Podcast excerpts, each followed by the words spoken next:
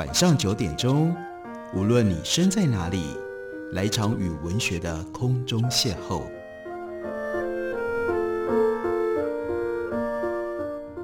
杨照谈书，邀您一同遨游文学世界，认识古今中外的经典之作。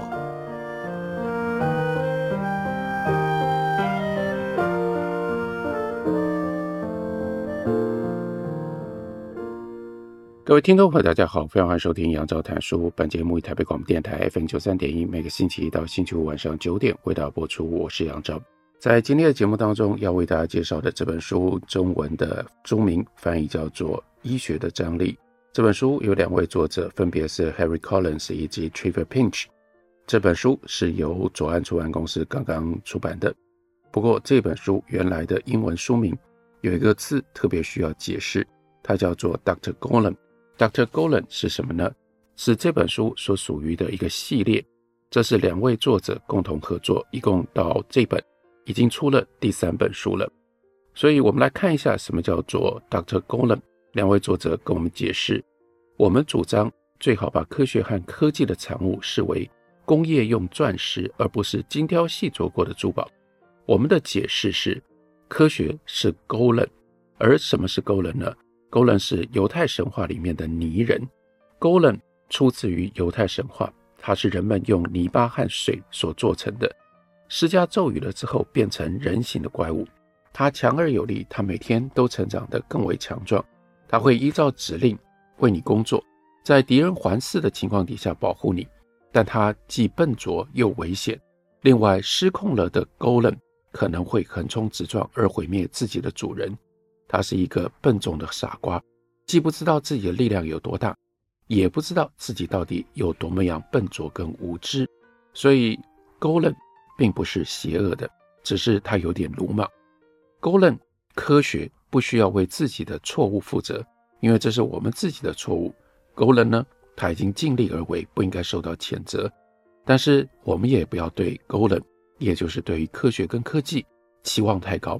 Golem 虽然强而有力。但是却是我们自己的产物，在这里要厘清一个常出现的误读，也就是两位作者要强调的，并不是勾勒有多危险，而是他立意良善，但是呢很 clumsy，他有他笨拙的一部分。如果从科学领域来说，相较于物理学讲医学的时候，强调科学的笨拙比较不会那么样让人感到惊奇，因为死亡跟疾病总是环绕着我们。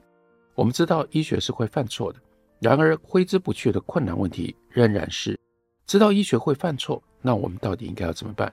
就之前两本书所讨论的科学跟科技而言，两位作者就是希望让大家可以了解，最需要改变的是我们的认知。如果公众知道科学跟科技实际的运作方式，他们就能够透过投票等方式，对这些最后会影响他们的生活的议题做出更好的选择。以医学的例子来说，差别就在于，身为个体的我们，并没有等待到最后的余裕，因为最后我们都死了，我们就没有决定权了。在这本书里面，不只是要决定应该如何思考，而且还要决定应该怎么做。我们其实还可以使用两位作者在这本书里面提到了涉及自身大大小小的戏剧性的医学事件，他们发生过什么事呢？他说，我们其中一个人。曾经碰到一个治疗观点完全科学化的医生，他把诊断的过程视为叫做除错术。除错是指的就是把问题的所有可能性，以及每一种可能性之后可能的可能性，以及每一种可能性之后的其他可能性，排列成为枝状的结构，再逐一排除来找到正确的答案。所以呢，他从来没有亲自检查过病人，而是叫病人自己去照 X 光之后，他只看技术报告。来做决定，这个医生这样对于两位作者来说不是好医生，因为他让两个人当中其中的一个经历了一年非常痛苦的夏天，直到有一位药剂师向他解释如何处理那其实并不怎么严重的伤害所带来的极为痛苦的症状。我们也曾经经历过正统医学是如何无法治疗作者的慢性背痛，误诊而且用错误的药来治疗，一直到了。遇到了一个整脊师，对他做了简单的治疗之后，背痛得到了解决。我们还曾经经历过，医师为了要求其中的一位作者接受重大手术，对他施加不合理的压力，而结果是很温柔的治疗方式就足以减轻他的症状，即便没有完全消除他的病因。这些是他们曾经自己亲身经历的。不过，这也是我们每一个人，如果有一天我们作为一个病人，做一个病患，我们很容易遇到的。基于这种个人经验所提出的通论，两位作者他要强调。是危险的。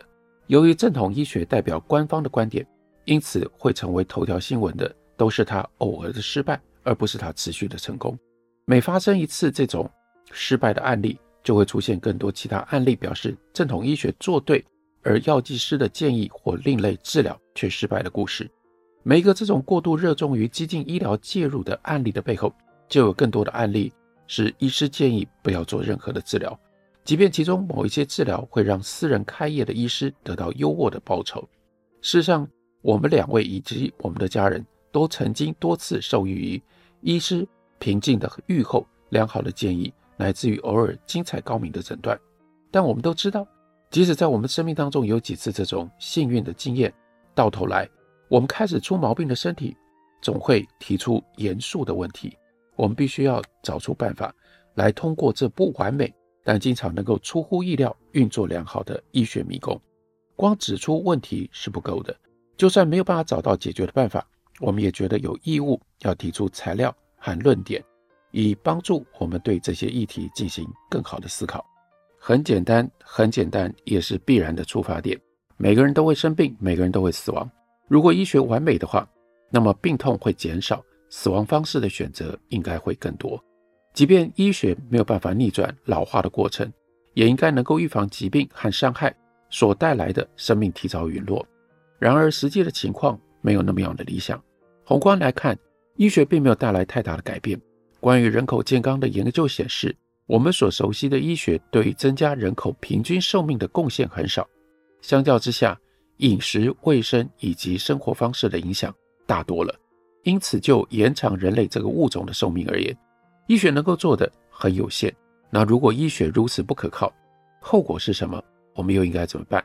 这既是抽象的问题，也是直接而急迫的问题。我们到底应该花多少纳税人的钱在医学研究上？我们是否应该继续捐钱给防治癌症的慈善机构呢？同样的钱用在改进开发中国家的卫生，可以拯救更多的性命。那么在器官移植上花那么多钱，还有道理吗？这些是大问题，那小问题呢？对于那些正在伤害我或者杀死我的疾病或伤害，我到底应该怎么办？另外，这是很切身的问题：疫苗接种是否会对我，或者是如果我要替我的小孩来做决定，会对我的小孩造成健康风险吗？在宣称唯一能治好我的各式各样疗法当中，我到底应该选择哪一种？我的症状是身心症还是真正的疾病所引发的呢？当你必须要自己问这类问题的时候，小问题就会变成大问题。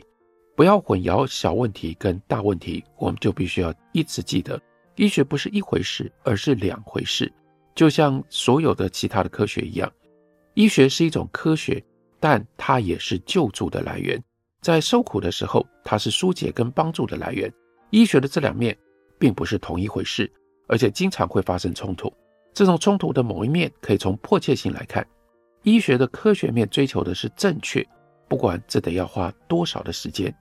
然而，医学的救助面不能够一直等。刚刚就讲到了，我们作为人，作为病人，我们没有办法等到最后的解答，在最后解答来到之前，也许我们都死了。所以呢，医学在这一方面必须要在当下提供答案。冲突相关的还有另外一面，这是受苦的单位。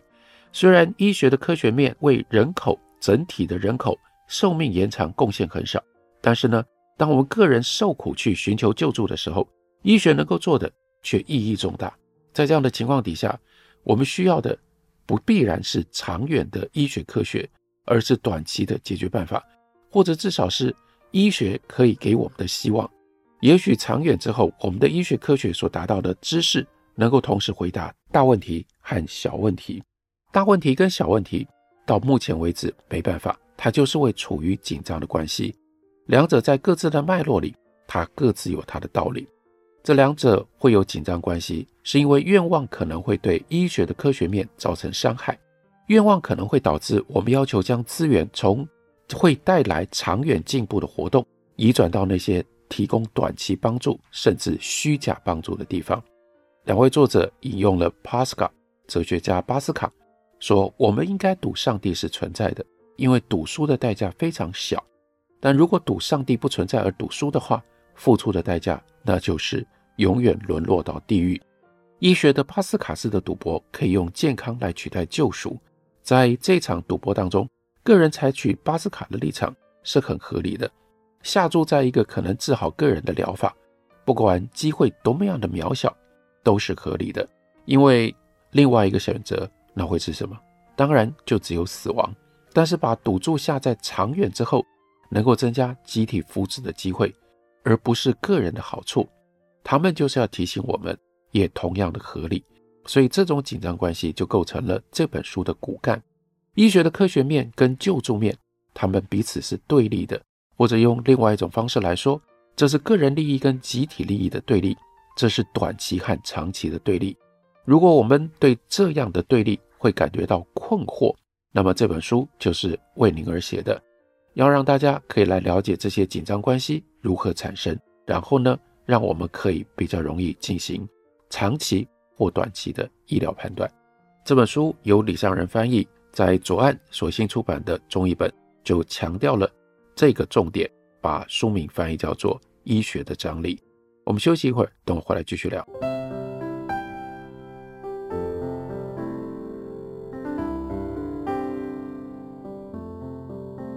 听见台北的声音，拥有颗热情的心，有爱与梦想的电台，台北广播。FM 九三点一，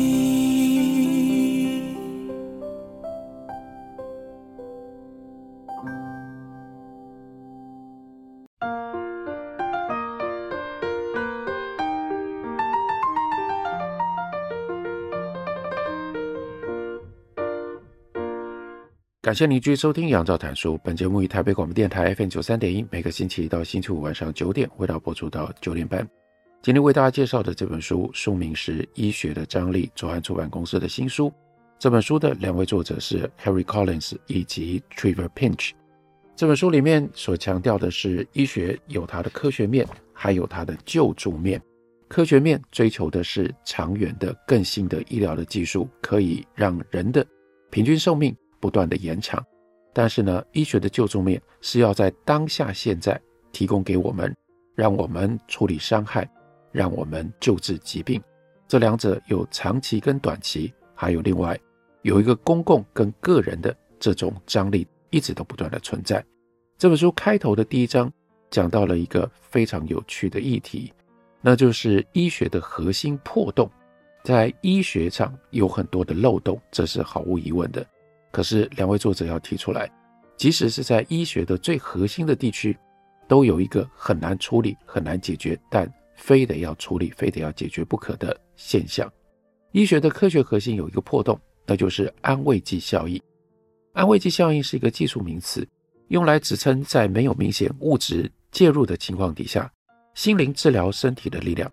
有时候这种效应是由服用假药所引起的，通常这种假药是由对人体没有任何化学作用的物质所制造的。这种药丸被称为叫做 placebo。那我们一般翻译叫做安慰剂，拉丁文的原意为什么叫做 placebo？那就是为了要取悦。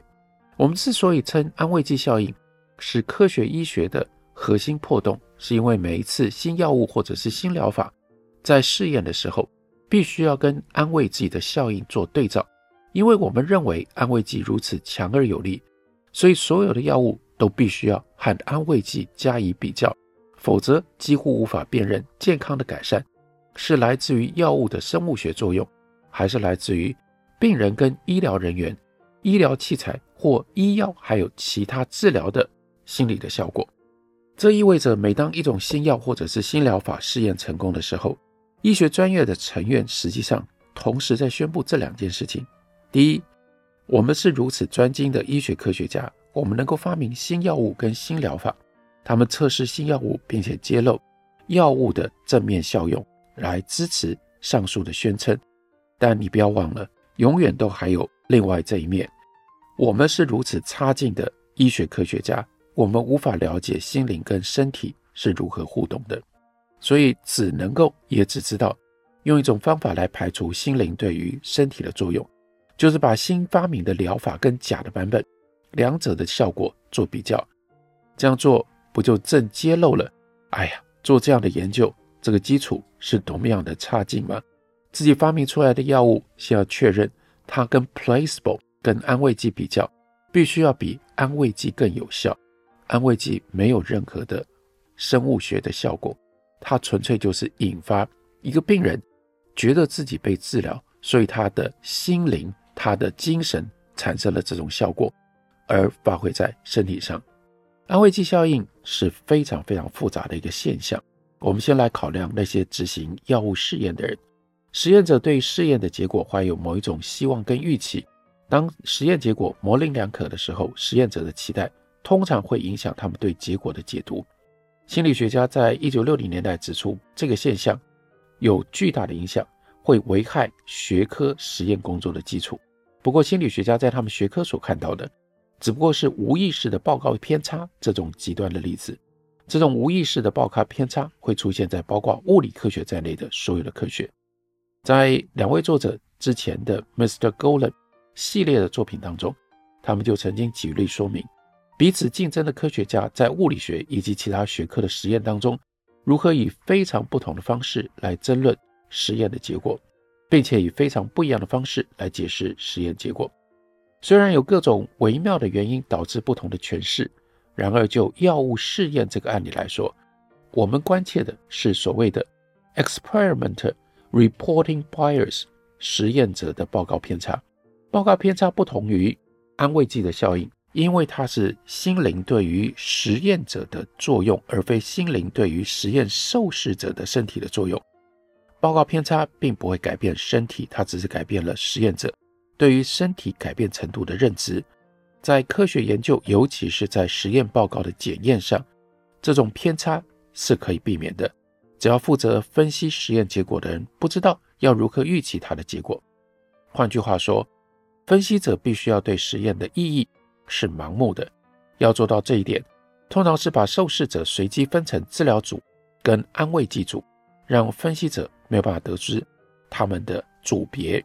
这也就为什么在药物或者是疫苗要上市之前，必须要解盲，那就是因为原来的分析是把治疗组跟安慰剂组的结果混合在一起的。现在我们想象正在试验一种药物对于忧郁症的效果。忧郁症是一种主观的状态，对药物效果的衡量很可能是透过病人提供的某一种报告来达成的。病人会报告药物是否让他们觉得好一些，或者病人会透过填表格来记录他们情绪的改变，而表格的设计会鼓励病人揭露更多的细节。报告效应在这里又另外有一个机会来产生影响。如果有一些病人相信他们正在接受强而有力的抗忧郁药物的治疗，而其他病人则认为他们服用的是没有作用的物质，那病人在报告他们的感觉的时候，就可能出现偏差的效应。如果他们认为药物让他们有所改善，那他们就会自认感觉比较好了，即便该项药物完全没有发挥生理的作用。相对于实验室的报告偏差，我们称之为这是。Patient reporting bias，病人的报告偏差。如果这在病人身上没有实际发生生理作用，我们可以称之为叫做伪安慰剂的效应。当然，如果病人预期药物会改善健康，那它可能会造成实际的改善，因为乐观、放松等心灵状态就会影响身体的状态。这叫做真安慰剂效应。真安慰剂效应通常在实际上或许有可能测量到生理上的改变，像是大脑里脑内咖这种让人愉悦的化学物质浓度增加，或者是免疫系统的强化，或者是伤口痊愈的情况更加的良好。就关节炎这个例子来说，很难说在疼痛感减少之后，活动力的增强应该要归类于生理上面的改善，那是脑内咖的增加，或者是心理的改善，两者之间的界限并不清楚。不过重点仍然是，实际上服用安慰剂，但是认为自己正在服用强力药物的病人，他的报告可能受到伪安慰剂效应，也就是真正的报告偏差的影响，或许也可能受到真安慰剂效应的影响。忧郁症这样的疾病，当然很难区分是否受到报告偏差和安慰剂效应的影响。例如，一个忧郁症病人在试验当中，只是由于报告偏差的结果而觉得自己比较好，难道这就意味着他们并没有真的觉得比较好吗？觉得自己比较好，难道不就是真的觉得自己比较好？即使没有任何生理学的证据显示你真的觉得自己比较好，这是衡量精神分析或者是类似疗法的效力的时候，我们会遭遇到的严重的问题，这类治疗的进展找不到生理学上的相关的指标。我们或许会认为，在那些治疗效果的评估能用比病人自己的报告来得更直接的方式加以衡量的疗法，就可以避免这样的问题。例如说，病人治疗前后的肺功能的变化，可以叫他们用吹气来测试，或者是记录病人在跑步机上可以走多久，来作为肺部治疗的判准。然而，在执行这些任务的时候，没办法，这个被测试的人，他对于自己表现的预期也会影响他的表现。即使他的生理状态没有改变，病人会多么努力的吹气或者是走跑步机，其实也是他们对于治疗有效性具备信心的一种自我的报告。在这样的状态底下，并没有真正的安慰剂效应。让事情更复杂的是，不能够把实验者跟受试者设想为各自独立的团体。心理学家在一九六零年代就已经指出了，由第三方测量到的学童的表现会受到教师的预期所影响。如果老师预期学生会表现好，相较于那些老师预期会表现不好的学生，前者的表现通常就真的会比较好。即便报告偏差经由盲目措施加以排除之后。那些老师期待会表现得好的学生，通常要比老师期待会表现不好的学生，就是会表现得更好。就这个例子来说，实验的受试者受到老师的态度所影响，老师的鼓励让学生对自己有更高的期许，而达成更高的成就，这叫做期待效应。期待效应也适用于医学治疗。如果治疗者对治疗效果表现出乐观的态度，这种乐观会传递到病人身上。同时强化病人的报告偏差以及真正的安慰剂效应。就医学科学而言，即便在测试当中，物质或实际治疗在生理学上是没有作用的，都有四种效应会带来正面的结果，分别是实验室报告偏差、伪安慰剂效应、病人心理影响其生理的真安慰剂效应，还有病人受到实验者影响而导致的期待效应。而且呢，这第四种。会强化前面的第二跟第三。由于这四种影响，所以在实验中以人类作为受试者的时候，受试者跟实验者都必须要尽量的盲目。例如说，在做药物试验的时候，病人必须不知道他们用的是真药还是假药。那为了要避免，另外实验的执行者也必须不知道他们给病人服用的是真药还是假药。分析实验结果的人必须要不知道。哪一些病人用的是真药，哪一些病人用的是假药，必须要采取所有这些预防措施是实验，所以称之为叫做 double blind 双盲实验。在实验结束之前，实验者和受试者对实验的意义都是盲目的。在典型的双盲试验当中，只有在衡量每一个受试个人的治疗效果之后，才会揭露实验组跟安慰剂组的代码。这也就叫做解盲，所以透过这种方式，我们读这本书，也许大家就会对于在我们新闻讨论疫苗是否有效的检测的过程当中，什么叫做解盲，可以有一个更清楚的认识跟理解。这是这本书《医学的张力》其中一部分的内容，介绍给大家。感谢你的收听，我们明天同一时间再会。